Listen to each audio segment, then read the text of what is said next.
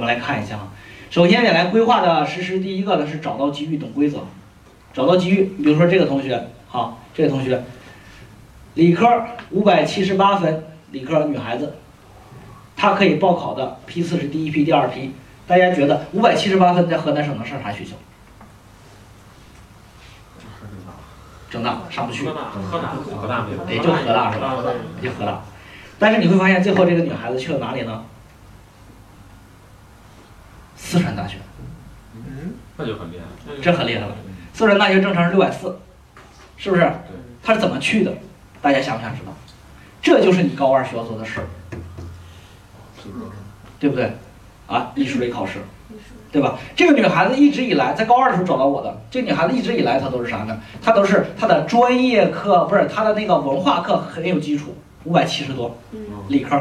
可是他发现一个问题，我就问他，我说孩子，你你的目标是什么呢？他跟我说，老师，我的未来的目标呢，我就是想呃，至于这个这个专业不重要啊，我觉得专业不重要，他觉得什么呢？就是每个人都有想法，你不要去纠正他啊，不要去纠正他，你就说哎不对，专业最重要。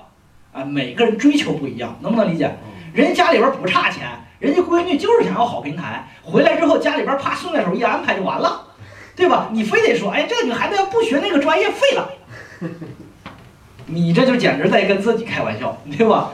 啊，人家就不差钱。好，这个这个女孩说，我就是未来想要一个啥呢？我想去西南成都那边，好地方。然后呢？呃，南方吧，然后呢，这个未来呢，我想要啥呢？我想，呃，就是至于技能吧，这个不重要。我想未来的话有一个高的起点，啊，然后呢，我有出国的打算。那这样来说，肯定更高水平的学校对来说更好一些，因为这高水平学校它背后带着很多的资源和环境和背景，对吧？那我说，那你，你你的目标的话是什么呢？他跟我说他是川大，我说你知不知道你距离川大还有多远？他说：“我知道，我现在的话，我觉得我再努力再努力，也就是六百二十三，达不到川大水平。”啊，我说那我们就要想想办法了，怎么办呢？这就是高二时候要考虑的问题，你是否要进行一些多途径的规划，是吧？如何才能找到一个途径让他能上到川大？这就是这个。我说那你平时的这语文咋样啊？他说我语文还行。我说你喜欢背吗？他说我语文还背着，应该我还可以啊。然后呢，我说这样，你去给我拿一张门票回来。我不需要你把这个编导专业课学的有多厉害，我只需要你给我过一百三十一就行了。因为二百分嘛，过一百三十一，一百三十一就是最底线，对吧？你给我过一百三十一就行了。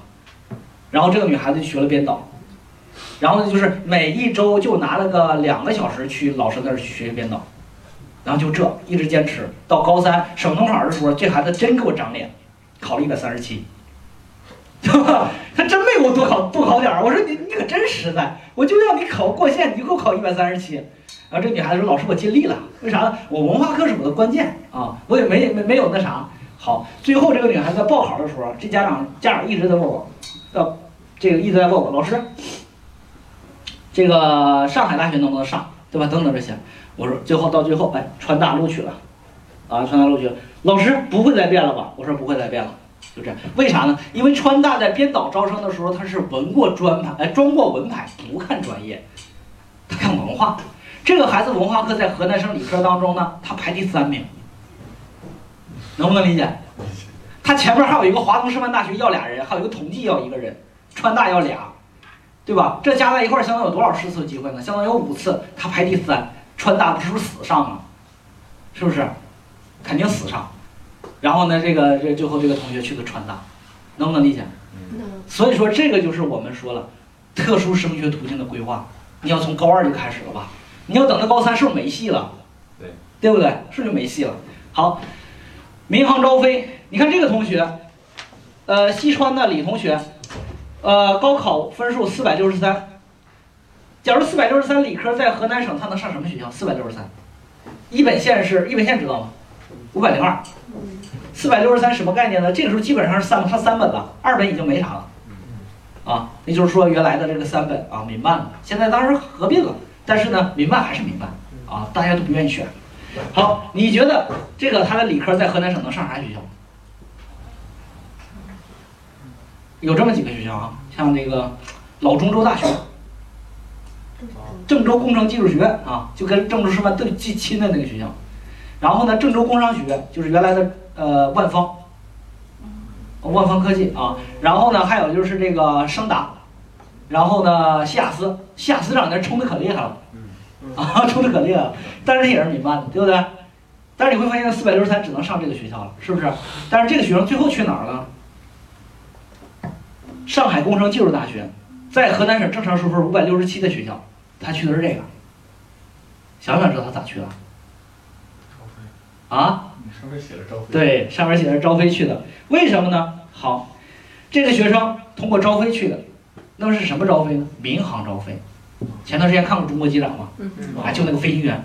实际上这两年是民航招飞最好的几年，所以说我们高二学生一定要把握好这个机会。干啥？你要想参加招飞，你是不是得身体整得棒棒的？是不是？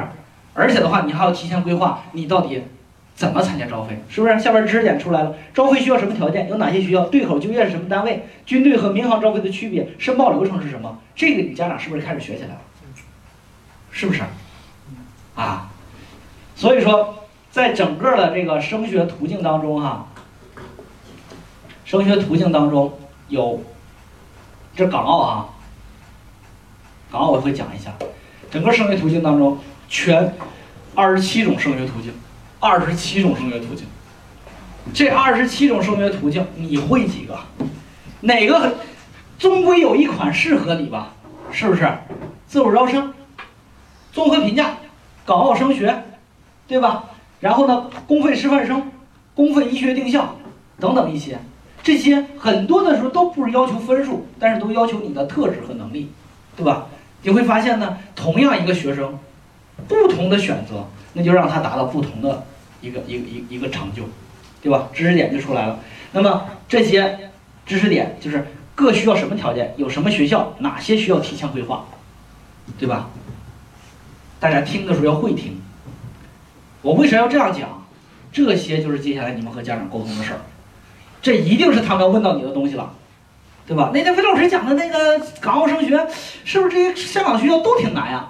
你告诉他不是，对吧？香港香港的理工会难一些，申请的时候得六百分左右，但是香港的浸会五百六就够了。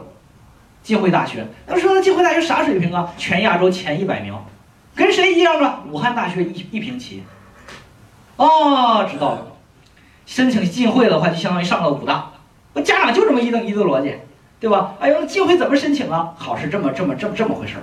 所以说，你说高二的同学看啥呀？高二同学看这个，因为啥？因为你要知道，在整。